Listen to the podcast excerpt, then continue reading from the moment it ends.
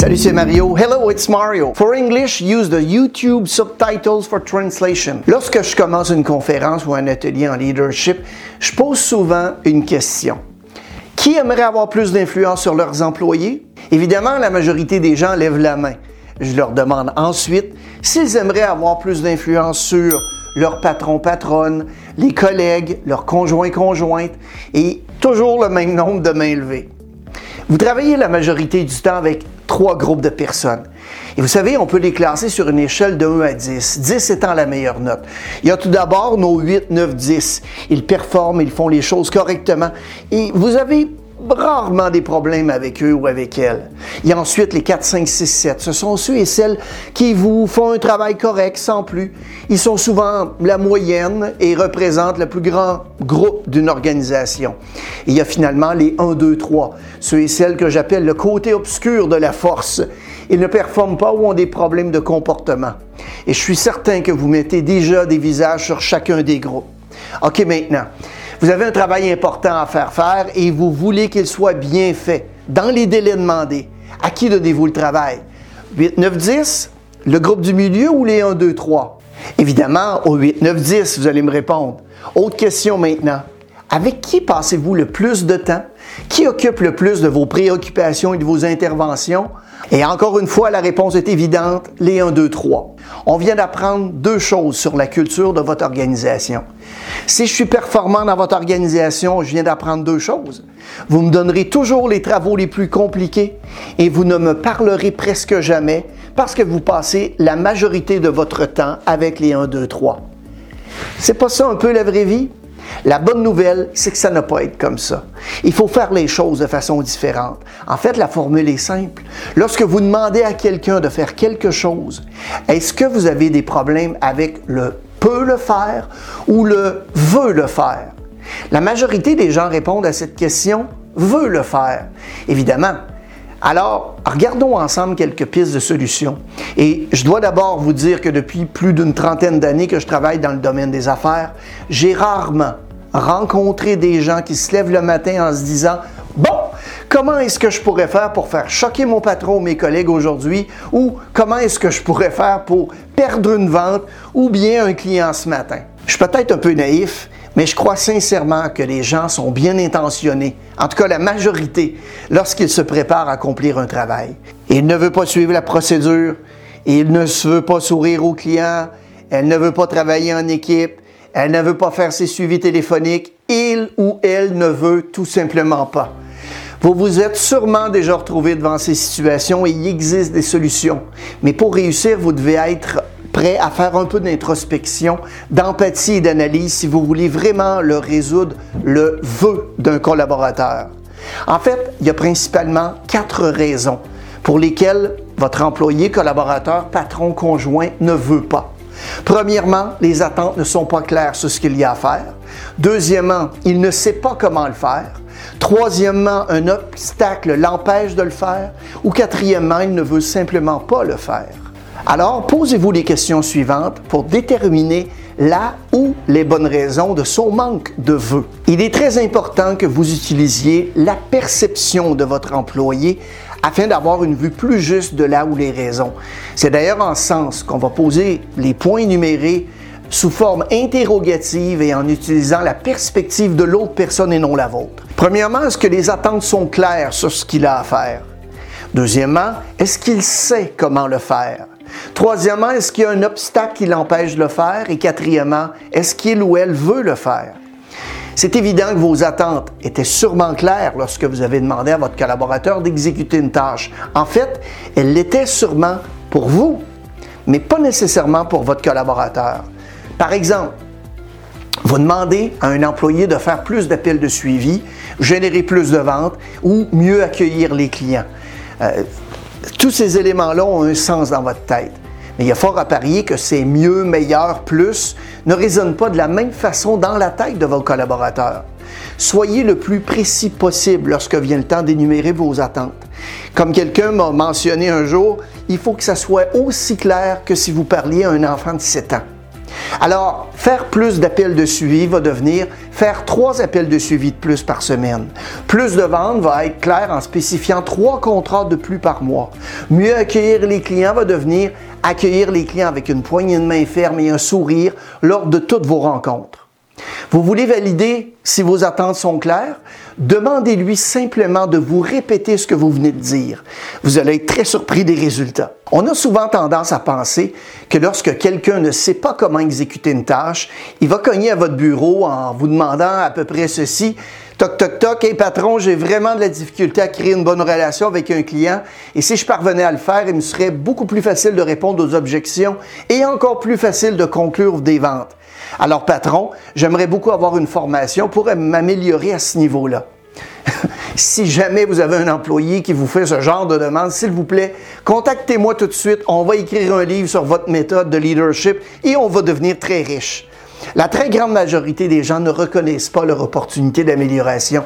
Il va toujours être plus facile de blâmer tout ce qui les entoure que de remettre en cause leur propre niveau de compétence. Le savoir est important et l'exécution de ce savoir l'est tout autant. Quelqu'un a dit un jour que si l'on exécutait tout ce que l'on savait, on n'aurait même pas assez de temps pour dépenser tout l'argent que ça nous procurerait. Afin de valider leur connaissance et l'exécution de ces dernières, demandez-leur simplement de s'exécuter devant vous. Vous serez très surpris de constater que vous confondez souvent le ne veut pas avec ne peut pas. Qu'a vécu? Un directeur du service après-vente d'une concession automobile me mentionnait que l'un de ses conseillers techniques ne faisait pas de suivi avec ses clients pendant la journée afin de les tenir informés de l'évolution des travaux, qui est un critère très important dans la satisfaction de la clientèle. Il mentionnait que ça faisait plusieurs fois qu'il lui répétait de le faire et que chaque fois l'employé promettait de s'améliorer. Rien ne se passait. Je lui ai alors demandé s'il était possible que son conseiller technique ne sache tout simplement pas comment le faire. Il m'a répondu du tac au tac, ben voyons Mario, tous les conseillers techniques savent faire ça. Je lui ai alors demandé la permission d'aller interroger son conseiller technique. Ben, en fait, je voulais simplement savoir de quelle façon il s'y prenait pour faire le suivi. Voici sa réponse. Écoute, quand j'ai le temps, je les appelle. J'ai demandé à sa collègue de quelle façon il s'y prenait. Elle m'a indiqué qu'elle utilisait un fichier de suivi et qu'elle appelait ses clients à trois moments précis pendant la journée. Elle m'a aussi dit ce qui était important à donner comme information à ses clients lors de ses appels de suivi. En comparant les deux histoires, laquelle d'après vous a une méthode claire sur la façon de le faire?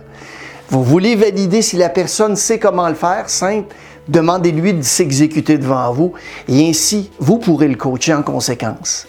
Pour le prochain point, je me rends chez un établissement concessionnaire un jour pour un mandat et le mandat était de valider une procédure au niveau de l'accueil des clients de la part des conseillers techniques. Et dans la séquence que je devais analyser, on demandait aux conseillers techniques de vérifier l'état de la garantie et les campagnes de rappel du véhicule. Les conseillers techniques entraient donc le numéro de série du véhicule dans le site Internet du manufacturier et ensuite constataient les résultats. Des trois conseillers techniques, un seul le faisait. J'ai donc demandé aux deux autres s'ils savaient qu'ils avaient à exécuter la procédure toutes les fois. Les deux m'ont répondu que oui. Je leur ai ensuite demandé s'ils savaient comment le faire et je leur ai expliqué de m'expliquer la procédure.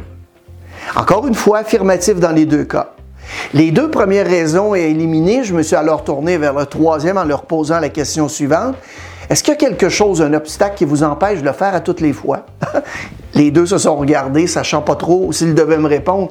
Le plus gaillard des deux m'a alors dit, écoute Mario, on nous demande de répondre aux clients le plus rapidement possible. Et nos ordinateurs, tu croirais pas ça, ils sont super lents. On passe donc par-dessus cette étape parce que ça prend trop de temps lorsqu'on attend après ces foutues machines. Je leur ai demandé pourquoi leurs collègues étaient capables de le faire. Facile, on vient de remplacer son ordinateur. Un autre point que vous devez considérer qui fait partie de cette question, c'est le talent inhérent de l'individu. Si la personne a atteint son maximum en termes de talent, vous ne pouvez lui demander d'aller plus haut qu'un certain niveau, évidemment, ça va devenir un obstacle. Et finalement, vous avez épuisé toutes les possibilités, vous en arrivez à la conclusion qu'il ou qu'elle ne veut simplement pas le faire. Vous devez être absolument convaincu que les trois premières ont été couvertes avant de vous embarquer dans celle-ci. Dans le cas d'un ne veut pas réel, voici ce que vous pouvez faire. Les gens veulent faire les choses uniquement lorsque les trois conditions suivantes sont remplies basé sur leur perception. La première condition se rapporte au moi. Est-ce que ça rapporte quelque chose à moi-même ou à l'entreprise? Pour que je veuille le faire, ça doit m'aider moi à faire un gain ou éviter une perte. Oui, je veux bien aider mon entreprise, mais tant que je n'y vois pas les bénéfices pour moi, je ne voudrais pas le faire. La deuxième condition touche le temps à obtenir le résultat promis. Plus c'est immédiat et meilleures vont être les chances que je veuille le faire. Plus le délai est éloigné, et moins grandes sont les chances que j'exécute ainsi la tâche. Le troisième point concerne la certitude d'obtenir les résultats promis. Plus petit le risque, meilleures sont les chances que j'exécute ce que l'on me demande de faire. Prenons l'exemple afin de vérifier la validité du modèle. Un de mes collaborateurs ne veut pas faire d'appel de suivi auprès de nos clients et évidemment, on a écarté les trois premières raisons. Parce que les attentes sont claires, il sait comment le faire et aucun obstacle n'entrave l'exécution des appels de suivi. Voici d'abord pourquoi il ne fait pas les appels de suivi en utilisant sa perception. Faire des appels de suivi après la vente d'un véhicule personnel, il est possible d'avoir des références et ainsi vendre plus de véhicules. Mais j'ai plus de chances d'avoir des critiques de la part des clients et d'avoir à m'occuper des plaintes, ce qui réfère à l'entreprise. Le délai. Les ventes de véhicules basées sur des références sont rarement pour des ventes immédiates. Ce qui sera immédiat, cependant, sera les plaintes que je recevrai concernant le véhicule. Le risque maintenant. Il est possible que je vende des véhicules à des références, mais si je fais la différence entre l'effort que je dois fournir et la possibilité de vendre de véhicules à ces personnes, c'est peu certain que ça va se produire. Il est surtout certain que j'aurai à m'occuper de ces plaintes. Et c'est pour cette raison que cette personne ne fait pas ses appels de suivi basés sur sa perception. Alors votre rôle comme directeur est de trouver des arguments qui sont personnels, immédiats et certains. Voici d'ailleurs à quoi ça pourrait ressembler. Une solution qui est assez simple si vous avez une personne en place ou si vous en connaissez une, c'est de faire parler cette personne en réunion, le vendeur qui fait ses appels de suivi, qui obtient du succès grâce à des références. Cette personne vous dira sans doute les points suivants. Personnel, il est certain que tu auras des références, mais tu dois faire tes appels de suivi et demander à toutes les fois. Pour 10 demandes de référence, je reçois environ 4 noms et je vends une automobile que je n'aurais pas vendue autrement. Immédiat. Avec ces quatre noms de référence que je contacterai immédiatement au lieu d'attendre que les clients entrent, je mentionnerai le nom de mon client, ce qui m'ouvrira la porte assez facilement. Ensuite, je leur offrirai mes services en leur évitant à venir me rencontrer. Et si je fais la somme de tout le temps nécessaire pour gérer le tout, on parle d'environ une heure de travail maximum pour une vente que je n'aurais pas fait autrement. Certains, sur ces quatre noms que j'ai, je vais en moyenne un véhicule que je n'aurais jamais vendu autrement. Tout cela parce que j'ai demandé une seule référence par client. Moins d'une heure de travail pour une vente, je trouve que c'est assez une bonne transaction. Prenez maintenant le temps de réfléchir à votre problème de veux pas et utilisez les outils que nous vous avons présentés aujourd'hui pour vous y aider. Merci d'avoir regardé la vidéo et n'hésitez pas à la partager à vos collègues et connaissances. Si vous avez des sujets ou des questions ou commentaires que vous aimeriez qu'on aborde, écrivez-les simplement dans les sections commentaires au bas de l'écran.